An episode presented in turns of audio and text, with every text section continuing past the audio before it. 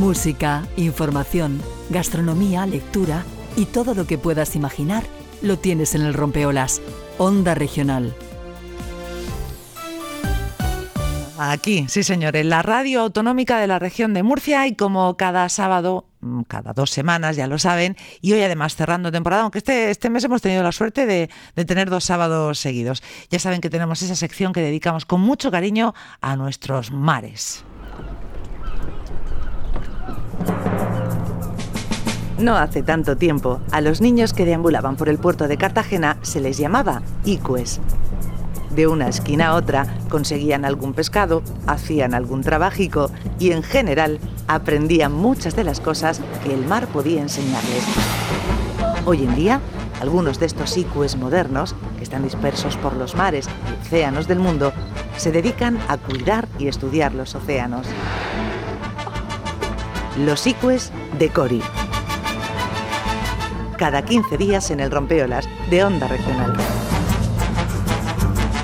con el Instituto de Investigación Oceanográfica de Cartagena, o lo que es lo mismo por sus siglas en inglés, con CORI, y con uno de sus eh, creadores, eh, el eh, alma mater, como siempre digo, de este programa, Francisco López Castejón. Hola Francisco, buenos días.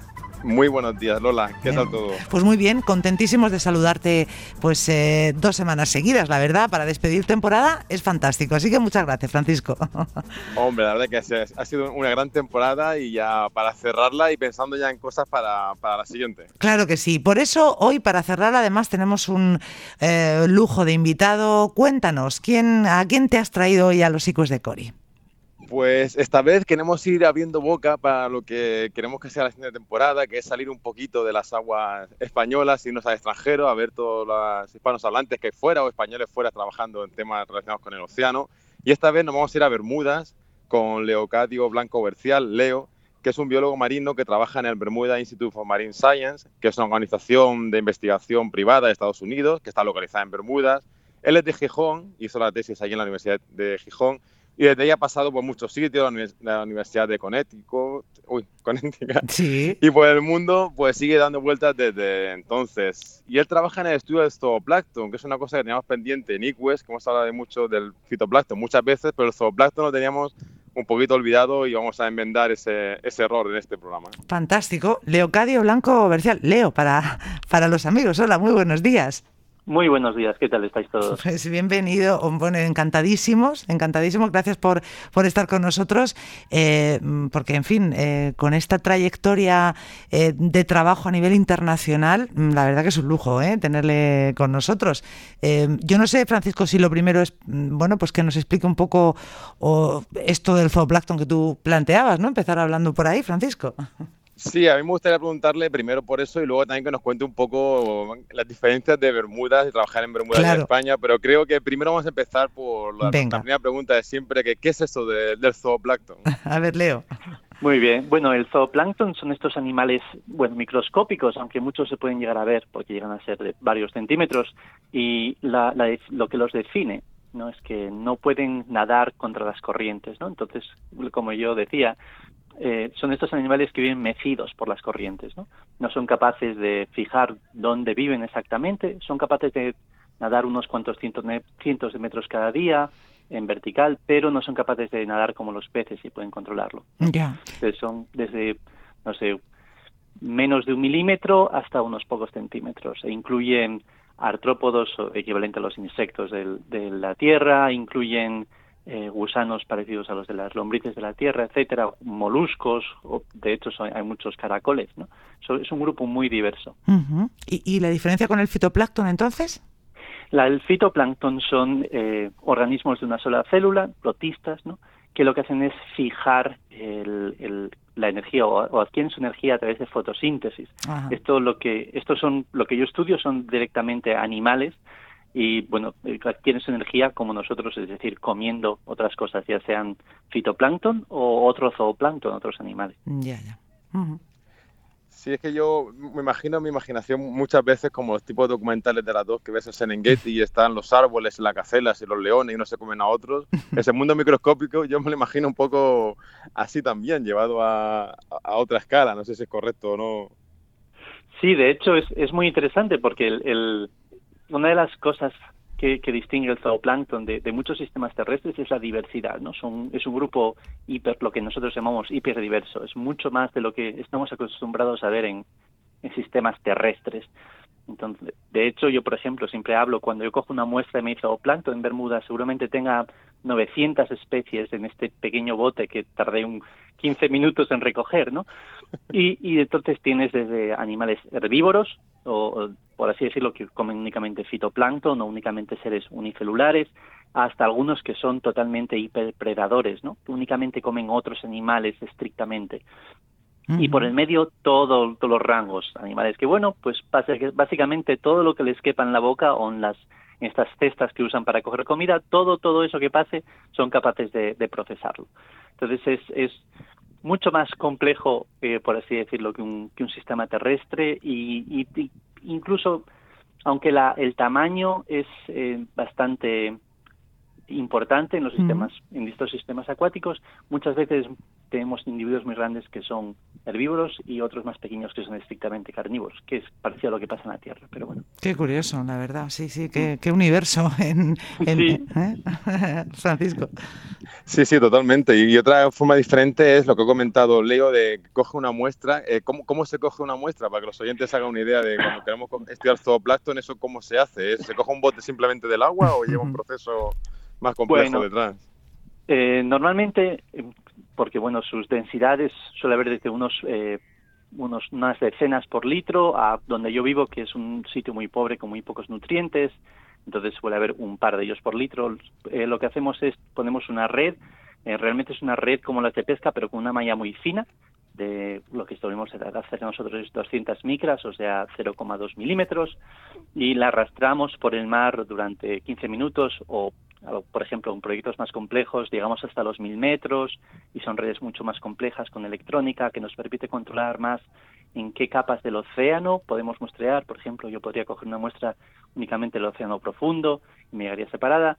Entonces, cuando lo arrastramos, nosotros filtramos unos, unos cuantos metros cúbicos, unos cuantos cientos de metros cúbicos, y entonces esa red va filtrando y nos va quedando todo en un colector final, ¿no? Y luego ese colector es lo que yo recojo y pues bueno, o, lo, hacemos experimentos en vivo cogiendo las especies debajo del microscopio o a ojos si son bastante grandes, o bien directamente entonces las fijamos en alcohol o en formalina para luego hacer otros estudios, ya sea genéticos o de morfología. Y además de... Sí, perdón, perdón, No, continúo, continúo, leo. Ah, y ahora, ahora mismo lo que está viendo un desarrollo muy grande es para hacer lo que llamamos óptica de in situ, es decir, nosotros podemos bajar una cámara eh, que puede bajar hasta 6.000 metros y esa cámara va, tomando imágenes, también lleva una especie de flash que va, entonces cuando va cogiendo 25 imágenes por segundo, por ejemplo, y lo que hacemos es la bajamos hasta el océano profundo y luego la subimos. Y eso lo que hacemos entonces es observaciones in situ de, lo, de los animales allí. ¿no? Entonces, bueno, depende de dónde estés, eh, tienes más o menos información. Entonces, bueno, eso es más o menos lo que con lo que yo trabajo ahora mismo, por lo menos. que la, robótica submarina, tan importante también el trabajo de Cori, ¿eh, Francisco? Exactamente. bueno, sí, es que la tecnología al final se ve vital para todo este, porque lo que se dice tan sencillo como se baja a 6.000 metros y se hacen fotografías con flash de 25 fotografías por segundo, es, hay una tecnología detrás eh, muy, muy grande y mucho desarrollo. Impresionante. Eh, yo le, le, preguntaba, ¿por qué es tan importante estudiar el zooplancton? Eh, bueno, mm, yo ahora mismo me estaba viniendo a la mente la imagen de las grandes ballenas que comen estos animalitos, ¿no? Eh, eh, se alimentan de, de los bancos de, este tipo de, ¿no? De, animales. Exactamente, sí, las ballenas, la típica imagen que tenemos de las ballenas, por ejemplo, en, el Golfo de Maine, ¿no? en, el, en el Atlántico noroeste, es las ballenas alimentándose del krill o la que, las que también están en, en el Atlántico Sur. Exactamente, eso es, eso es parte del plancton. Yo siempre le explico a la gente que, bueno, el zooplancton es, es la unión entre lo que es esos productores primarios del océano, lo que son las plantas del océano que fijan la energía del sol y crean estos eh, compuestos que luego eh, orgánicos que luego nos alimentamos, ¿no? Igual que nosotros comemos plantas, etcétera. Entonces fijan ese CO2 de la atmósfera para crear eh, materia viva. Ellos son el, zooplancton, es el link, eh, la unión, perdón, entre ese fitoplancton y los, los niveles tróficos superiores que vamos a ver son los peces, ¿verdad? Es lo que nosotros comemos. Entonces es la unión. Incluso aunque las larvas de pez durante un tiempo de su vida son también plancton, pero se están alimentando de esas, exactamente de esos pequeños animales, ¿no? Sobre todo lo que yo estudio que son copépodos, que son estos pequeños animalitos parecidos a, como dice un amigo mío que es ingeniero, son es, como gambas, y bueno, sí parece, pero bueno, sí, sí. Entonces, bueno, yo siempre hablo de servicios, ¿no? ¿Qué servicios nos da, nos da el zooplancton? Pues los servicios pueden ser de servicios aplicados, ¿no? Por ejemplo, esto, bueno, pues los peces lo comen, que es lo que nosotros comemos. Está viendo en algunos sitios pesquerías de plancton. En, en Chile hace una especie de biche con, con el krill. El, este, ¿cómo se llama? Ruby, eh, Red Ruby, no son unas pastillas de, de omega 3 que se pueden comprar en las farmacias. Eso es realmente, eso que viene del plancton, viene uno de los copépodos más importantes del Atlántico Norte, Calanus, que los noruegos los pescan con redes, luego básicamente lo pasan por una, por una licuadora, cogen los aceites esenciales, que son de color rojo, y eso es con lo que se hace estos compuestos eh, de farmacia, con los omega 3, hmm. pero luego te hay otros servicios menos aplicados, ¿no? Estos servicios del sistema. Por ejemplo, eh, bueno, ellos están realmente adquiriendo eh, el fitoplancton que está fijando CO2, ellos se alimentan de esos compuestos, o sea, están retirando ese CO2 de, la atmósfera y luego ellos durante el día orinan a capas muy profundas, ¿verdad? Y ellos están arrastrando ese CO2 lejos de la atmósfera. Y luego ellos ya pueden ser o, los comen en profundidad o simplemente siguen haciendo sus necesidades fisiológicas en profundidad y realmente eso que están echando fuera, ya sea pues cualquiera de las maneras que nos podemos pensar de necesidades fisiológicas, lo que están poniendo es ese CO2 en forma de tierra orgánica en profundidad y ese CO2 ya se retira de la atmósfera, ¿no? Entonces ellos mm. retiran varias gigatoneladas de ese CO2 que ponemos a la atmósfera, las están retirando a través de este paso del zooplancton que sea en profundidad o directamente de, de, de sus, como decimos nosotros en fino, paquetes fecales que realmente se hunden en el océano y llegan hasta capas profundas. Entonces es otro de los servicios que, que, nos, que nos dan, aunque sea menos, menos tangible que pensar en los pescados que comemos. Mm, tan pequeñitos y tantas cosas, Francisco. No, increíble, increíble. Y, la pregunta, aunque supongo la respuesta por dónde irá, pero ¿qué amenazas hay hoy en día? ¿Cómo puede influir el que cambie, no sé, la temperatura del agua o la acidez o los microplásticos al zooplancton y con todos los servicios estos que nos comentas que nos estaban, estaban dando. Claro, es, hay un problema muy, muy importante y es la velocidad a la que está cambiando el océano y a qué velocidad pueden cambiar ellos, ¿no? Entonces, bueno, como es como está muy en la base del, ecosistema, porque está prácticamente justo encima de los productores primarios, cualquier cambio que haya pueda tener un efecto, ¿no? De cascada hacia arriba. Entonces, en el Atlántico Norte que es básicamente el sistema más estudiado, no, no porque sea más importante, sino porque es el que más está más estudiado. Sí hemos visto ya cambios en que las especies se empiezan a desplazar hacia el norte, ¿no? En el, en el mar del norte, por ejemplo, antes había otro, el copépodo dominante que había allí, una cosa que es la especie Scalanos bimarquicus, pero bueno, ahora mismo se está completamente desplazado al, a, la, a la especie del mismo género, ¿no? Es una especie hermana, que era el que tenemos, por ejemplo, en el mar Cantábrico o incluso en, en, el Mediterráneo, Calados helgolandicus, que es de temperaturas más cálidas, por ahora está subiendo. ¿Qué pasa? Que la, biología que tienen es muy distinta, ¿no? Se reproducen en momentos distintos. Eh, el que está aquí en el sur más cálido, se suele reproducir todo el año. El otro hace una cosa eh, muy distinta, que es que durante el invierno se va a profundidad queda básicamente hibernando en profundidad, aunque tiene otro nombre, pero vamos a dejarlo hibernando en profundidad y luego ya sube otra vez en primavera. Entonces, todas, todos esos procesos, si cambias la especie que es dominante, realmente estás creando un problema luego en las especies de peces que pueden vivir allí, pero que realmente cuando ellos esperan tener comida a principio de primavera a lo mejor no hay tanta, porque hubo más durante todo el invierno de forma continua. Y entonces, claro, esto nos produce esto que llamamos nosotros eh, desajustes, ¿no? Desajustes ecológicos, cuando, cuando no todos los niveles tróficos están eh, respondiendo a la misma velocidad frente al cambio climático, ¿verdad? Y, con eso, pues muchas más, muchas más especies y muchas más cosas. Entonces sí está habiendo esos desajustes. O por ejemplo, en el Ártico, la especie dominante depende del hielo.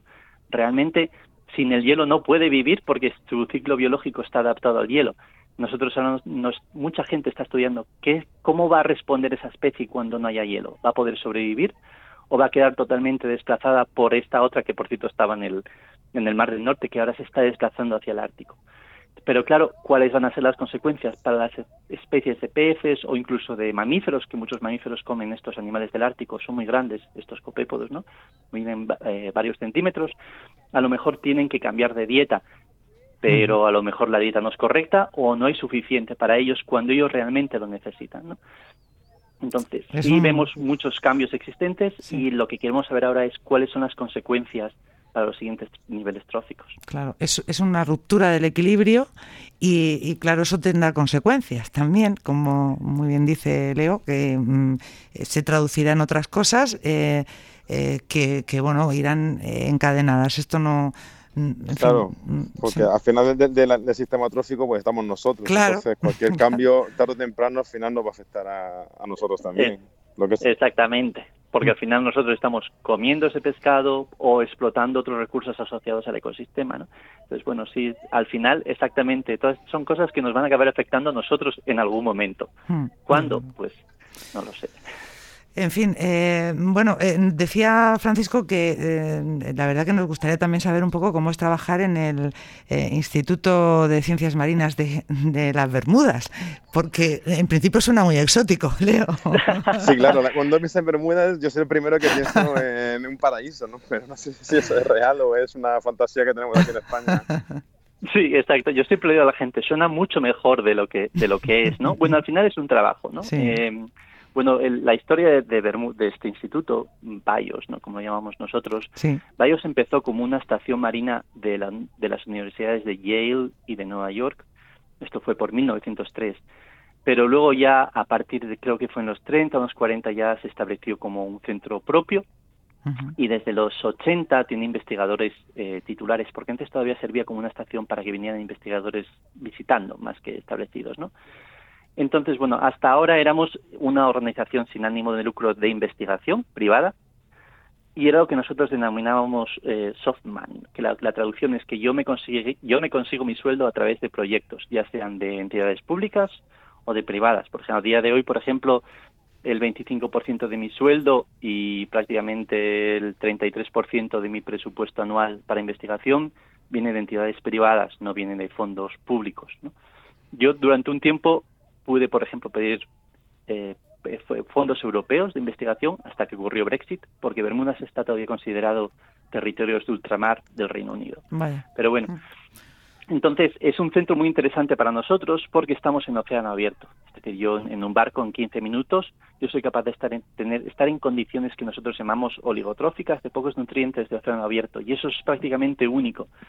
Mm, ni siquiera Hawái, que es otro centro que tiene otros centros parecidos, tienen esas condiciones tan cerca, porque son las islas son más grandes y tienen un sistema más complejo de, hidrografía y de aguas continentales. En Bermuda no hay agua continental, no hay ríos, no hay lagos, entonces es como esta pequeña roca que aparece en medio del océano y su influencia desaparece en unos pocos kilómetros. Entonces, no hay, no miedo de que desaparezca ningún barco ni nada, ¿no? Que me han preguntado, pero ahí, digo, tengo que preguntarlo. No, no, es un sitio, es un sitio muy seguro. De hecho, de, yo, yo he pasado varios huracanes allí y las construcciones están muy bien hechas y de hecho no, a veces no pierdo ni siquiera internet cuando pasa el huracán, ¿no? Porque bueno, la infraestructura es muy buena. Y a la verdad es que es un sitio desde el punto de vista científico es muy interesante, ¿no? Porque te permite tener acceso a, eso, al océano abierto, que otros pueden tardar siete días en llegar en barco. Yo tardo 15 minutos. Y eso nos permite, pues, desde hacer experimentos controlados en días sucesivos cogiendo animales, yendo fuera, tirando la red, los traemos al laboratorio en una cámara de temperatura controlada, pero también nos permite tener acceso a, continuo, por ejemplo, una serie temporal. En, en, en Bayos tenemos una de las series temporales más longevas, oceanográficas, es la Bermuda Atlantic Time Series, no, la serie temporal de, de, de, Bermuda en el Atlántico. Y llevan desde los años, bueno, de hecho, la original original empezó en 1933, pero estaba dentro de Bermudas, lo pasaron luego en 1945 a, a una estación de unos 8 kilómetros y en los años 90 pusieron esta estación a 80 kilómetros de Bermudas y ellos salen todos los meses con el barco. Entonces, yo tengo acceso a todos los datos que han acumulado estos 30 años, pero también ellos me pueden coger las muestras que necesite. Y bueno, yo estoy interesado de hecho, en la diversidad y ver cómo evoluciona, cómo responde. Mm. Entonces, bueno, esto me permite a mí el, acceso ideal al tipo de muestreo que yo quiero. Luego, la vida allí en Bermudas es muy distinta, ¿no? Es, es muy cara la vida. Y bueno, yo tengo familia, niños, entonces mi vida no es muy distinta de cualquier persona en, en Murcia, en Cartagena, ¿no? Es decir, yo llevo a mis niños al colegio, voy a trabajar, como sigo trabajando, cojo el niños del colegio, cena, etcétera. ¿no? Entonces, bueno, eh, si te gusta muchísimo la playa, es un sitio, es un sitio muy bonito, eso sí. Claro. Pero bueno, para otras cosas, si te gusta ir de monte, de campo, etcétera, ya eso ya está un poco más limitado porque la isla tiene entre 500 metros y un kilómetro de ancho. Entonces no hay sitio como para parques para ir a pasear, pero bueno. Bueno, eh, cuando a uno le apasiona su trabajo, como es el caso, eh, todo eso se, se compensa, ¿no? con, lo que supone poder trabajar en un lugar, mm, bueno, pues eh, tan especial como este que nos contaba de, Bermudas. Después de, haber, mm, después de haber pasado, por ejemplo, por la Universidad de Connecticut, como decía Francisco López, en fin, el salto desde España fue brutal, ¿no? Tenía claro que su vocación era salir fuera, por lo que vemos, Leo. bueno, eh, fue eso, hay un poco de todo, ¿no? Eh, cuando yo acabé, yo acabé mi tesis en el 2000, en el 2008 yo tuve esta oportunidad de ir a trabajar. De hecho, me la habían ofrecido en 2007, por eso me di mucha prisa en acabar mi tesis. y había trabajado ya en este laboratorio. Yo tuve una beca predoctoral del, del sistema de investigación del Principado de Asturias que me permitía, me permitía hacer estancias en el extranjero. Y bueno, yo en cuanto pude usarlas empecé a irme y la que luego fue mi, mi, mi jefa durante mi etapa postdoctoral, después de acabar el doctorado, mm. eh, me recibió en su laboratorio un par de veces cuando estaba haciendo mi tesis, le gustó como lo que yo trabajaba. Yo básicamente me puedo poner en, en el microscopio y mirar y identificar varios cientos de, esas especies solamente con mirarlas sin ni siquiera una clave taxonómica. Qué bárbaro. es, es una de las cosas que empecé haciendo y la verdad es que a mí me gusta pero luego también era capaz de, de combinarlo eso con estudios genéticos, eh, análisis eh, bioinformáticos, ¿no? De computación bastante complejos. Y bueno, ya me ofreció el trabajo y me fui allí a, a Connecticut. También es cierto que después de hacer un doctorado, lo mejor que puedes hacer si pretendes seguir en academia es salir fuera, ¿no? Claro. Y, y, la, y para ser sinceros, yo ya, ya me estaba intentando volver a Europa después de tres años, había logrado tres publicaciones bastante buenas, pero bueno, ahí en ese momento ya por cuestiones personales conocí a quien es ahora mi mujer. Entonces, bueno, seguí, eh, continué mi, mi, estancia en Estados Unidos, me logré pasar a ser profesor de investigación en la universidad y luego básicamente nos fuimos a Bermudas porque fue uno de los sitios también que nos permitían a los dos acceder a un trabajo de investigador. Mi mujer también es, es científico, entonces, bueno, siempre eso se llama lo de dual career, carrera, carrera doble y en Estados Unidos hay bastante consideración en, dar esa flexibilidad siempre que los dos sean buenos investigadores. ¿no? Entonces estamos ahí los dos, trabajamos juntos, muchos de los proyectos de hecho estamos juntos, o el 50% diría que trabajamos en el mismo proyecto. Tratamos de no hablar de estas cosas en, clase, en casa, porque ya estarán cansados de nosotros. Entonces intentamos de no hablar de, no hablar de ello eh, a la hora de la cena pero, pero sí, he acabado entonces en, en Bermudas, que bueno, es, es interesante. Bueno, eh, pues, fantástico, la verdad que una historia apasionante, Francisco, y, muy, muy, muy interesante lo que nos ha explicado respecto al zooplancton, que deberíamos de también cuidar más. Y, en fin, eh, estaremos pendientes de los estudios de eh, Leocadio Blanco Bercial. Leo, muchísimas gracias por atendernos de verdad esta mañana y enhorabuena por todo este trabajo. Gracias. Muchísimas gracias, Leo. Muchas gracias a vosotros por la oportunidad de hablar de lo que nosotros hacemos. Un abrazo, gracias Leo. Venga, un abrazo, hasta luego. Adiós, adiós. Francisco, pues eh, qué maravilla para terminar. Eh, ha sido muy, muy, muy interesante, como siempre, conocer este trabajo de, eh, en fin, este español, nada menos que allá, en, las Bermudas. la, idea, que vayamos viajando también a otros puntos sí, señor. ya que tenemos un océano que nos une a todos, pues usar este programa también para, para unirnos a todos los que están más lejos de aquí. Fantástico. Francisco, hablamos a partir de septiembre, ¿de acuerdo? Exactamente, a disfrutar todo el mundo de las vacaciones y en septiembre volvemos. Mm, que vaya muy bien para todos los amigos de Cori y para ti especialmente. Un abrazo. Igualmente, un abrazo.